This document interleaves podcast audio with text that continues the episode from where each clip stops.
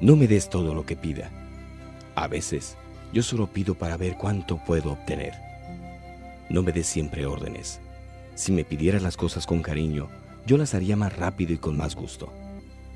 Cumple las promesas buenas o malas. Si me ofreces un premio, dámelo. Pero también, si me ofreces un castigo, si me lo merezco, cúmplelo.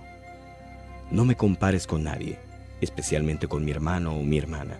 Si tú me haces lucir peor que los demás, entonces seré yo quien sufra. No me corrijas mis faltas delante de nadie.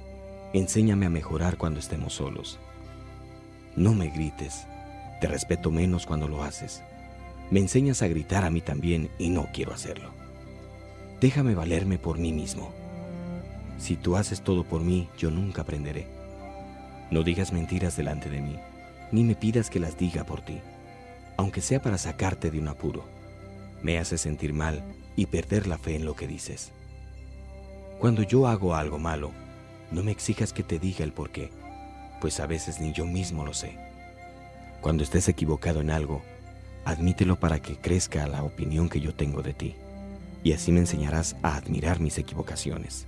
Trátame con la misma amabilidad y cordialidad con que tratas a tus amigos, ya que, aunque seamos familia, podemos ser amigos también. No me digas que haga una cosa que tú no haces. Yo aprenderé y haré siempre lo que tú hagas aunque no lo digas, pero nunca lo que tú digas y no hagas. Enséñame a conocer y amar a Dios, pero de nada vale si yo veo que tú ni lo conoces ni lo amas. Cuando te cuente un problema mío, no me digas, no tengo tiempo para boberías o eso no tiene importancia. Trata de comprender y ayudarme. Quiéreme mucho y dímelo.